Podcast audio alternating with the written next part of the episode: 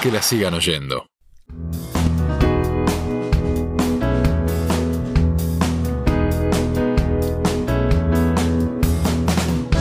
Cuando nos recordamos lo que nos pasa, nos puede suceder la misma cosa. Son esas mismas cosas que nos marginan, nos matan la memoria, nos quitan las ideas, nos queman las palabras. Ah,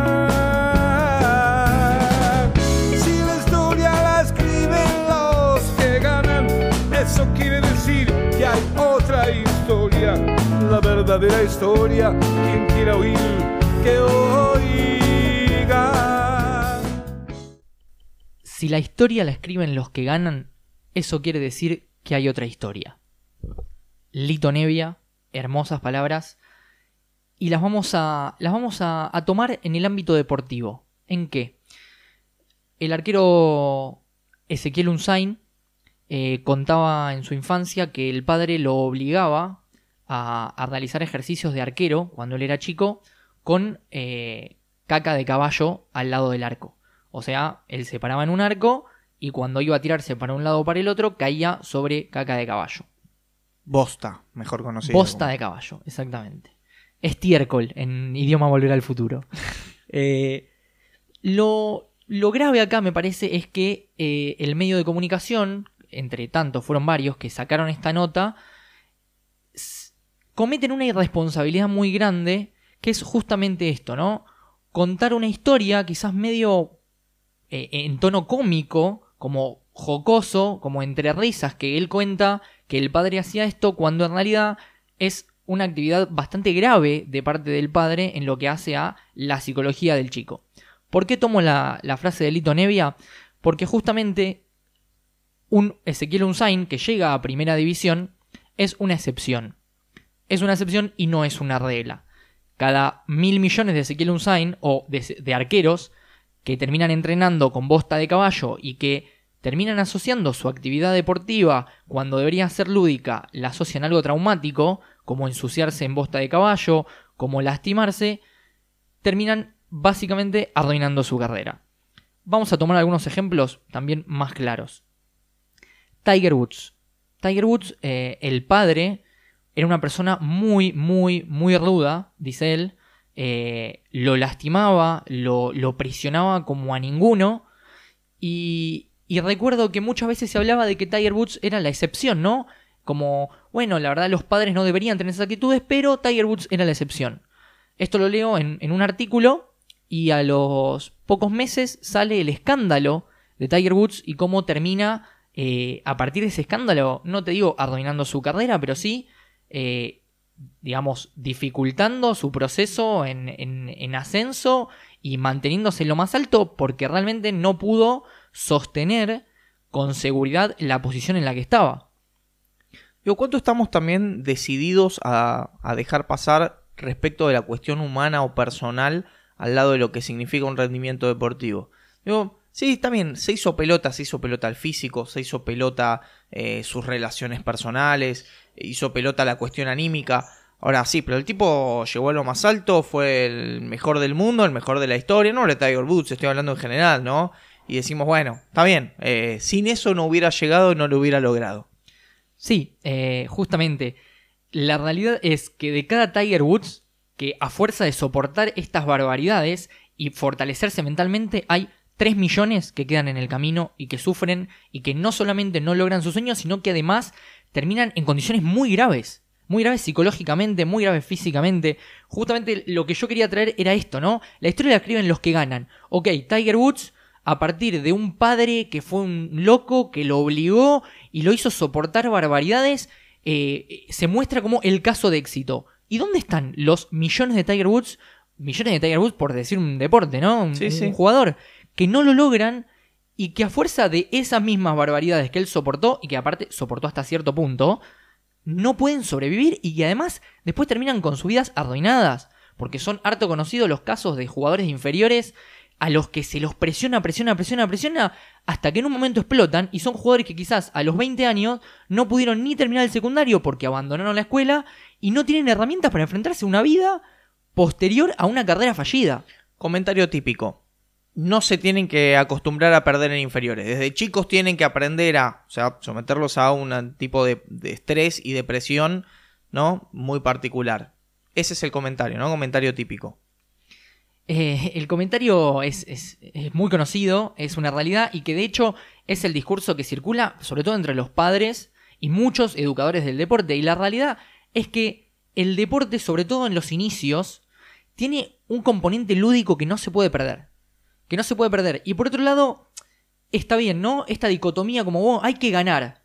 ¿Y por qué divertirse o el componente lúdico iría en contra de ganar? Hay algunos jugadores, casos pero muy conocidos, por ejemplo, me viene uno a la mente, Andrés Iniesta. Eh, él es uno de los principales eh, abanderados del divertirse cuando se hace deporte. Y hablemos de rendimientos excelsos también, es uno, ¿no? Por supuesto. Pero la diversión, el poder divertirse no es ir a tirar caños, es ir a jugar en serio y disfrutar. Disfrutar de tirar una pared, disfrutar de tirarse al piso a barrer, disfrutar de saltar a cabecear, disfrutar de abrazarse con un compañero, incluso hasta disfrutar de perder. Y, bancarse el, el mal humor y bancarse estar mal para después, bueno, renacer de nuevo y reconstruir lo que se perdió. O incluso entender que en la derrota también se ganan muchas cosas y que la derrota es parte de un aprendizaje que eh, está muy subvalorado. Bueno, vos mencionás el caso de Andrés Iniesta y es probablemente uno de los jugadores de los que uno menos esperaría que tuvieran eh, problemas anímicos. Y sin embargo, el propio Iniesta manifestó haber sufrido depresión durante un tramo importante de su carrera. Sí, me parece que e- en esta discusión entre ganar, perder, divertirse, hay un, un eje importante y fundamental que son los valores. Eh, los valores que se enseñan, sobre todo en etapas de iniciación, son los que van a determinar después eh, lo que hagan los chicos, que van a ser futuros profesionales. Es absolutamente determinante. Si bien no es lineal, muchas veces los educadores se equivocan en los valores que transmiten. Yo recuerdo hace poco una declaración de, de Agassi, André Agassi, uno de los mejores tenistas de la historia, que cuenta que cada vez que entró a la cancha fue infeliz. Fue infeliz, tenía un padre que lo obligaba, lo obligaba a jugar al tenis y él cuenta cosas increíbles. El padre lo drogaba, le daba pastillas eh, para rendir mejor y... Muy Luisito Rey todo. Sí. No, no, una cosa eh, increíble. Y fíjate dónde llegó. Pero está bien. Llegó ¿por qué? Porque la realidad y, y lo que se construye está absolutamente multideterminado. Hágase quizás por su por una cuestión genética, por una predisposición psicológica, por lo que sea, quizás se pudo fortalecer de todas esas cosas que el padre le hizo. Y sin embargo, hubo otros 50 millones que no pudieron y quedaron en el camino y no son deportistas frustrados, son personas frustradas, personas arruinadas.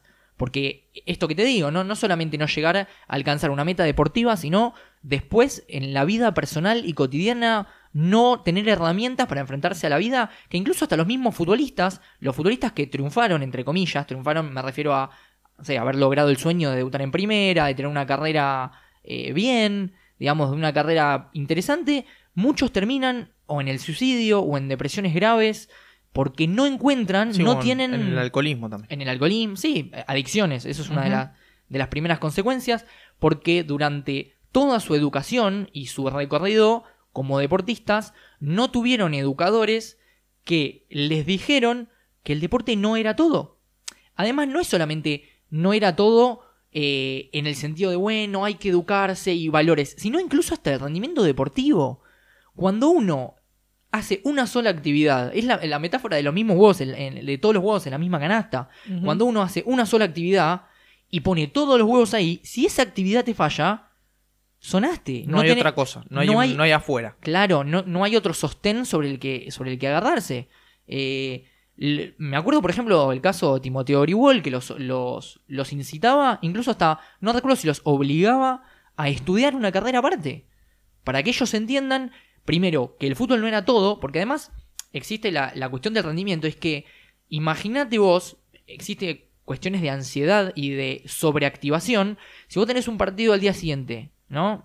Domingo tenés un partido, y el sábado te pasaste 24 horas del día pensando lo que tenés que hacer, pensando cómo lo vas a hacer y exacerbando los pensamientos y la activación, muchas veces pasa que llegás al partido sin fuerza. Bueno, eso es para los que dicen tienen que estar concentrados en el partido. Está bien, uno puede estar concentrado a partir de ciertas indicaciones, puede memorizar ciertas... eh, ¿Cuánto tiempo antes, digamos? ¿Cuánto, cuánto trabajo previo al partido podés tener? A ver, eso obviamente depende del nivel de activación que necesite cada uno y del nivel de concentración que tenga cada uno y esa zona óptima de rendimiento. Pero la realidad es que existe este fenómeno por el cual, previo a un partido, vos te exacerbás con los pensamientos, con las emociones, con lo que puede llegar a pasar, hipotetizás que una situación A, que es entonces B, que C, y llegás al partido y realmente es tal el desgaste que hiciste el día anterior que llegás sin fuerza.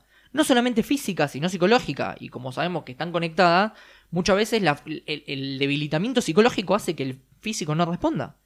También hay una falacia en entender, o por lo menos en no diferenciar, entre un deportista exitoso y una persona frustrada, lo cual puede convivir. Tranquilamente y hay muchísimos casos y no... Hace poco leí una nota en la cual el promedio de futbolistas que sufren, o futbolistas retirados, que sufren depresión es bastante mayor que el promedio de la gente que sufre depresión. Claro. Digo, O sea que en esa área particular Claro, hay Bueno. más gente que, que sufre depresión una vez que sus carreras terminan o inclusive estando todavía en actividad. Sí, lo que tiene mucho es, es el componente de no repetición. Eh, el futbolista experimenta, sobre todo el futbolista profesional de alto nivel, experimenta sensaciones que son imposibles de reproducir de otra manera. Claro. O sea, el futbolista nunca va a poder entrar de nuevo a una cancha con 80.000 personas. Y muchas veces las adicciones intentan un poco suplantar este tipo de experiencias que no se logran. De hecho, hasta saliendo del deporte, las adicciones, las drogas, ciertas sustancias permiten lograr ciertas sensaciones que de manera natural no serían posibles de generar. Por eso también son tan atractivas en ese sentido. Sí, sí, por ahí discutiría el término de de manera natural, ¿no? Porque en definitiva también tiene Bueno, que sí, ver existen. eh, construcciones sociales supuesto. en ese sentido. Sí, por supuesto. Eh, pero, digo, por lo menos anestesiar o transformar cierta percepción de la realidad que en, en determinado momento uno ya entiende por oposición a aquello que vivió eh, siendo futbolista o siendo deportista de alto rendimiento o con un nivel de, de visibilidad y, y de participación bastante grande. Sí, eh, obviamente el objetivo es no suplantarlo en el sentido de igualdad de condiciones, sino encontrar algo que a vos te genere esa motivación y esas ganas de eh, inmiscuirte, de intrometerte en un proyecto que a vos te guste y, y que además la energía que vos pones sientas que vale la pena y que estás luchando por algo que, que te gusta. Básicamente cualquier persona que trabaja, que quiere buscar eso, ¿no? Exactamente. Ahora, yo también te pregunto, ¿no? ¿En qué punto, obviamente que estuvimos hablando, no es la primera vez o no es la primera columna, pero hemos hablado muchas veces del tema de las presiones de los padres y las expectativas puestas y ese tipo de cuestión. Ahora, también lo que puede llegar a pasar es caerse en el, en el otro extremo, ¿no? En una especie de burbuja en la cual protegemos a los niños y a las niñas de ciertas cuestiones que después llegan a un nivel de profesionalización en el cual está tan desatado ciertas costumbres, eh, ciertas eh, formas de conducirse que directamente los terminan eh, exponiendo en una situación en la cual no estaban preparados. ¿Cómo se logra ese equilibrio, no? Digo, ¿en qué punto? ¿Qué hacemos? ¿Arruinamos la infancia para que cuando lleguen ahí puedan sostenerse ante esa presión? ¿Se los protege absolutamente o se los protege de una manera en la cual eh, puedan también ir adquiriendo cierta práctica para desenvolverse en ese universo? ¿Se los quita de ese universo? ¿Qué es lo que se hace con eso? Bueno, eh, es una buena pregunta. Es una buena pregunta. Yo la encararía por el lado de comprender qué es. Obviamente estamos siendo muy reduccionistas, ¿no? ¿Qué es ser padre? Y me parece que parte de- del rol de padre y de madre, por supuesto, no, acá no hay, no hay cuestiones que correspondan a uno u otro rol, es dar a elegir. Si bien uno cuando es padre incluso empezando desde el nombre que uno elige hacia el hijo o quizás cierta orientación, sea religiosa o sexual o lo que sea, me parece que la solución es la elección. Es mostrar las opciones que existen al hijo, advertirlo quizás de ciertas cuestiones, pero que la elección final sea de la persona. Yo recuerdo un caso paradigmático que es el de Pablo Aymar. Pablo Aymar, eh, de Córdoba, no me acuerdo exactamente quién es el que lo ve y lo llevan a River. Sale de Córdoba, una Córdoba donde él no había salido nunca, y cae en la pensión de River en Capital Federal, un mundo completamente ajeno para él. En el entrenamiento, la rompe toda, no me acuerdo si hace goles, pero bueno, tiene un entrenamiento espectacular. Y, él cuenta, me acuerdo que, la historia te la narran él y el padre, y, José Peckerman, porque ahora, ahora ingresa en la, en la historia José Peckerman. Y Aymar lo llama al padre y le dice, pa, me quiero volver, me quiero volver a casa. ¿Cuán- ¿Cuánto falta para que, para que me largue? Me quiero volver a casa. Y el padre le dice, bueno, fíjate a ver qué te dicen, escuchalos a ver qué tienen para ofrecerte, si tienen algo interesante, no sé qué. Bueno, lo llaman a, a Pablo y le dicen, mira, queremos que te quedes acá, eh, queremos que, que sigas con nosotros, queremos que sigas jugando en River. Y Pablo Aymar dice, no, yo me quiero volver a mi casa, yo quiero estar en mi pueblo, quiero jugar en Río Cuarto, Río Tercero, no me acuerdo exactamente dónde es. Y se vuelve. Y se vuelve. Y, y, lo empiezan a, a llamar y él dice, no, yo me quiero quedar acá. Y el padre le dice, bueno, vos te querés quedar, quédate. No hay ningún problema, quédate. Aparece la, me parece que es la sub 15 o sub 17, no me acuerdo cuál es la categoría, con José Peckerman a cargo. Y lo llama al padre. Y le dice, eh, su hijo es un fenómeno, es un jugador espectacular, queremos tenerlo en la selección, bla, bla, bla. Y el padre, en un acto brillante, que uno podría decir, ah, sacó el problema encima, le dijo, y bueno, habla con Pablo y preguntale qué quiere hacer él. Así directamente. Y lo llaman a Pablo y Pablo no quería. Y no quería. ¿Y el padre qué hizo? Fue y lo retó, fue y le dijo no, fue y le planteó una situación en la que le marcó. Mira, Pablo, esta es una oportunidad interesante que vos podrías tener por esto, esto, esto y esto. La elección es tuya. Vos decidís si vos querés ir a jugar a la selección, vos decidís si te querés quedar acá en medio cuarto, si querés ir a jugar a River, pero decidilo vos. Y le planteó objetivamente, bueno, y a partir absolutamente también de, cuestiones propias, de subjetivas del padre, que nada, son propias de él, de su idiosincrasia, le planteó la situación y bueno, terminó todo bien. Pero son muchísimos los casos, y son muchos más los casos, en donde los futbolistas profesionales llegan a profesionales porque los padres no los obligan, no los presionan, no los hacen exigirse por, por encima de sus posibilidades, porque básicamente presionar es eso. Porque presionar no es decirle, ah, dale, dale, vos podés. Presionar es exigirle más de lo que ellos pueden dar. No existe, siempre lo digo, pero no existe dar el 110%. Uno tiene de 0 a 100. Da el, el 100, listo, es todo lo que puede dar. Más que eso no puede dar. El 110 ya implicaría hacer un sobreesfuerzo que podría implicar perder la motivación, cansarse de más, lesionarse, bajar el rendimiento, porque, eh, digamos, esto es, eh, es, es la teoría de que muchas veces más no es más y más es menos. Entonces hay que encontrar el punto justo y el punto óptimo donde más es más.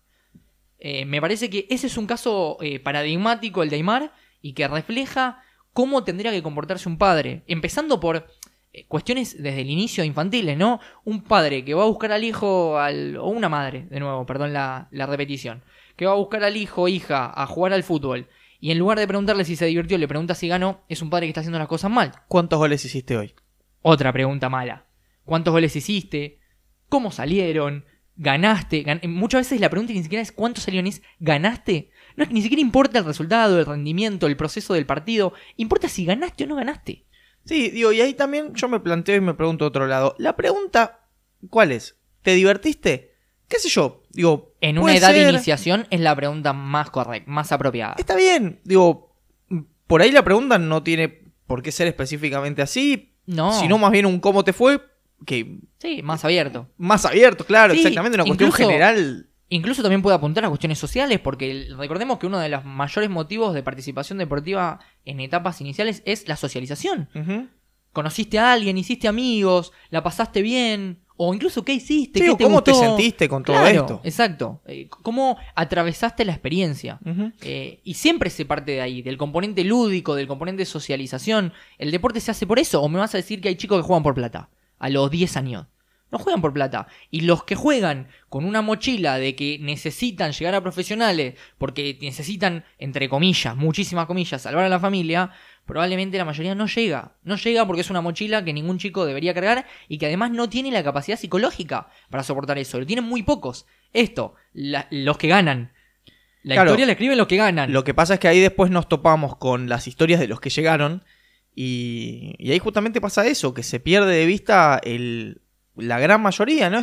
También en este discurso muchas veces eh, meritocrático, Meritocrático, individualista, en ese sentido, nos hace perder de vista a todos aquellos que no pudieron, que no llegaron, o inclusive hasta puede llegar a ser que ellos mismos conciban su fracaso de una manera mucho más grande de lo que en realidad fue, que es en definitiva no haber llegado a jugar al fútbol profesionalmente o salvar económicamente a la familia, lo cual es para en términos de la humanidad y muy muy muy muy muy selecto grupo Sí. de personas que son capaces de hacerlo. Ahora yo te pregunto, ¿con qué nos quedamos con un sign? ¿Nos quedamos con su risa o con, digo, su... recordando de manera graciosa, si se quiere, eh, a él cuando se tiraba en la bosta o se revolcaba en la bosta para mejorar sus habilidades de arquero, supuestamente, en términos de lo de su padre. Me gustaría saber o nos qué quedamos- estudio dice que revolcándose Eh, sobre no. bosta. Está claro. o nos quedamos con el Unsain que dice que sufría mucho. Nos quedamos con el Usain que dice que sufría mucho. Nos quedamos con un, un mensaje erróneo de los medios de comunicación que, cuentan esto en tono anecdótico e incluso divertido. Eh, y, y obviamente incitamos a que estas cosas no, no pasen porque si bien no funciona de manera tan lineal y es un proceso más complejo, no va a faltar el padre que revuelque a su hijo en bosta de caballo porque hubo uno que llegó a ser profesional. Y sabemos que estas cosas pasan. Sabemos que estas cosas pasan porque muchas veces también se cree que, que este, estos discursos de eh, no, porque mi hijo nos va a salvar a todos, se creen que son mentira y son la realidad más real y palpable de las inferiores, sobre todo en Argentina. Se creen que no suceden. Claro, se Ah, creen sí, que sí. Claro, se creen que son mentiras, que son mitos. Y la realidad es que el día a día te muestra otra cosa. Los chicos eh, muchas veces están con esta presión y esta mochila que en lugar de divertirse y aprender a jugar al fútbol y hacer amigos, terminan jugando por la familia, pero literal, jugando para salvar a la familia. Y sabemos lo que implica eso, porque lo hemos hablado incluso en otro episodio, eh, lo que implica el exitismo y el rendimiento. ¿Cómo no van de la mano? ¿Cómo pueden ir de la mano en caso de que algún deportista como Tiger Woods, como Andre Agassi, como Rafael Nadal tomen cuestiones de presión a su favor y potencien su rendimiento? Pero en una gran mayoría, en un porcentaje altísimo, no pasa eso eh, y, y realmente es grave que se transmitan estos mensajes. Porque Tenemos desde- que revisar las historias que contamos. Sin duda. Que la sigan oyendo. Que la sigan oyendo.